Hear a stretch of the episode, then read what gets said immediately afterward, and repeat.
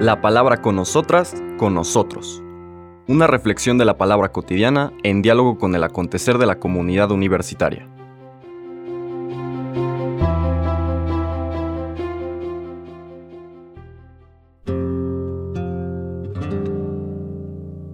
Hola, buenos días. Bienvenidas, bienvenidos a la palabra con nosotras, con nosotros. Hoy, lunes 8 de mayo de la quinta semana de Pascua, vamos haciendo este recorrido a través de este tiempo litúrgico, ya en preparación para la fiesta de Pentecostés, como nos irán mostrando las propias lecturas que, que vamos a tener a lo largo de la semana. Seguimos meditando el Evangelio de San Juan en el capítulo 14 que empezábamos la semana pasada. Los capítulos 14, 15, 16 y 17 de San Juan son una serie de discursos. Normalmente se habla o del discurso de Jesús después de la última cena o una serie de discursos en particular algunos autores al, capítulo 17 le llaman la oración sacerdotal de Jesús.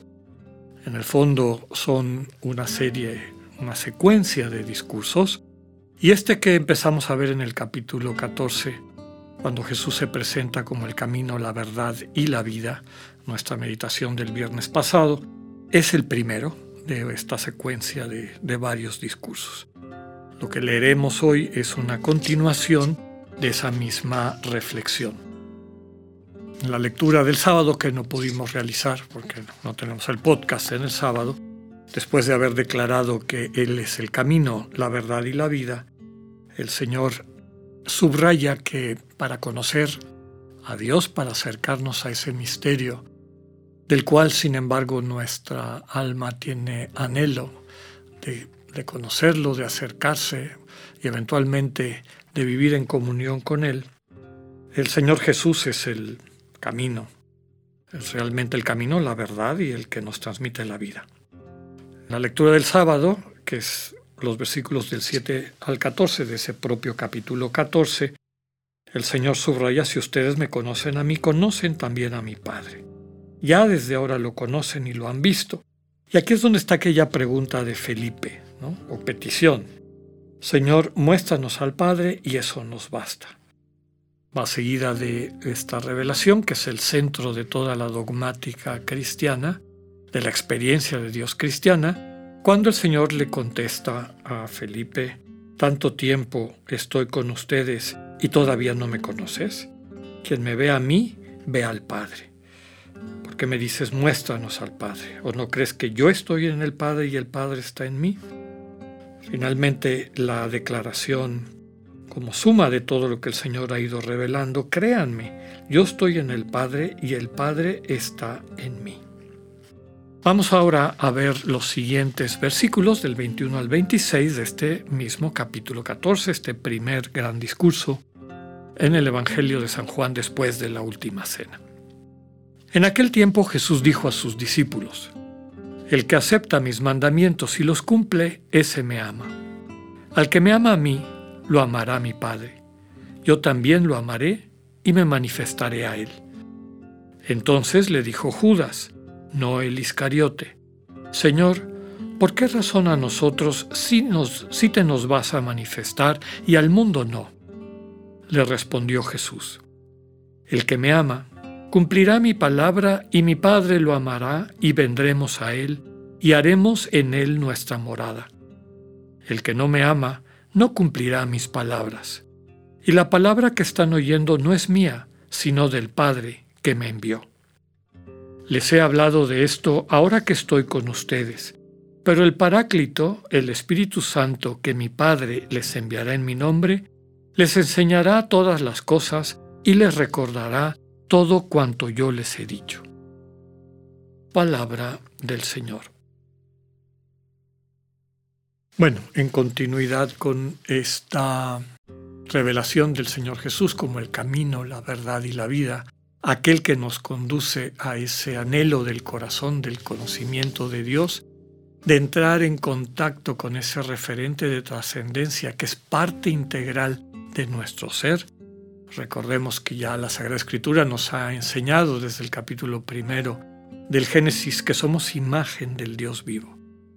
Dios creó al ser humano a su imagen y semejanza.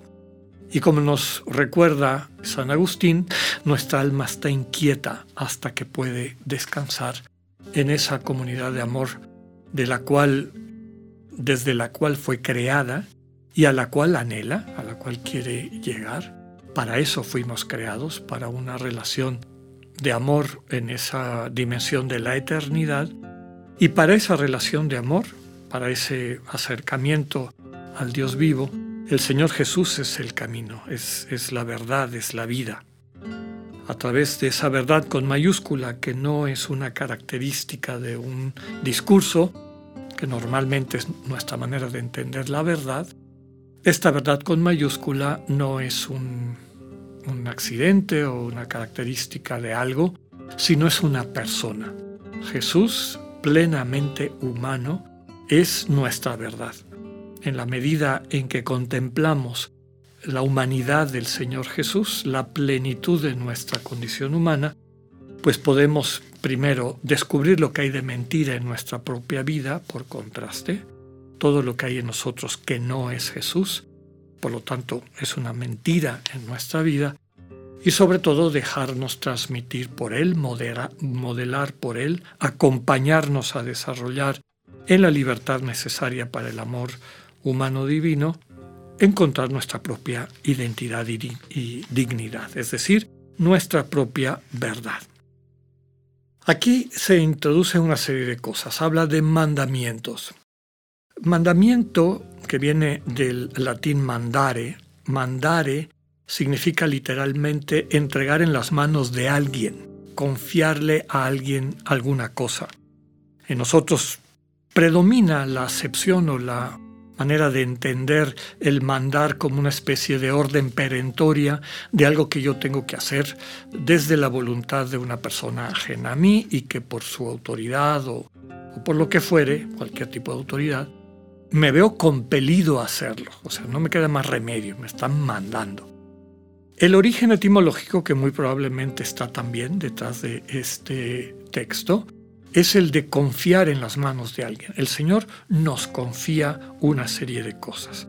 El que acepta eso que yo le confíe y lo lleva a cabo, lo cumple, esa es una muestra de que me ama. No como paso previo, es decir, solo el que cumple esto que le encomiendo me ama, sino precisamente el que me ama es el que está capacitado y puede cumplir eso que le pido porque como veremos más adelante en este propio discurso, el único mandamiento que nos deja el Señor Jesús es el de amarnos mutuamente, como Él nos amó. Es el mandamiento fundamental.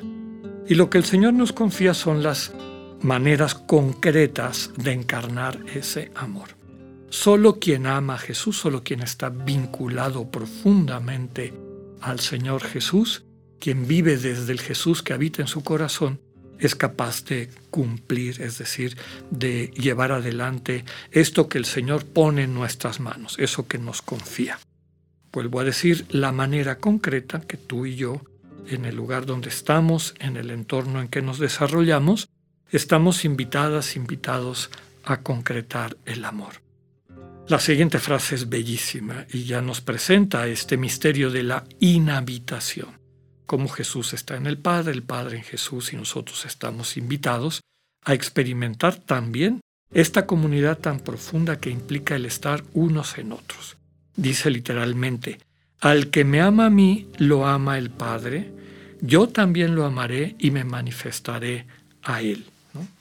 Más adelante profundiza, el que me ama, cumple mi palabra y mi Padre lo ama y vendremos a Él y haremos en Él nuestra morada.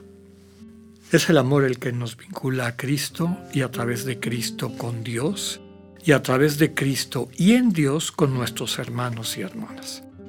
Como sabemos, no toda obra bien intencionada realmente da vida y proviene de Dios, de la voluntad de Dios. Hace falta este vínculo cercano, de intimidad, de diálogo permanente con Dios para poder experimentar a fondo esta misión que el Señor nos da de encarnar el amor de forma concreta en nuestra vida.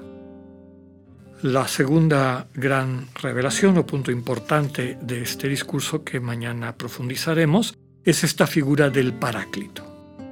El Paráclito, el Espíritu Santo, que mi Padre les enviará en mi nombre, les enseñará todas las cosas. Nos va preparando, como decíamos, para la fiesta que viene, la fiesta de Pentecostés. Que tengan un buen día, Dios con ustedes.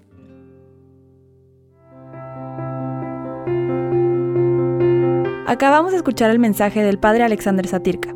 Escúchalo de lunes a viernes a las 8.45 de la mañana por radiveroleón.com, a través de nuestra app gratuita para iOS y Android o por Spotify. Esta es una producción de Radio Ibero León en colaboración con el ITESO, Universidad Jesuita de Guadalajara.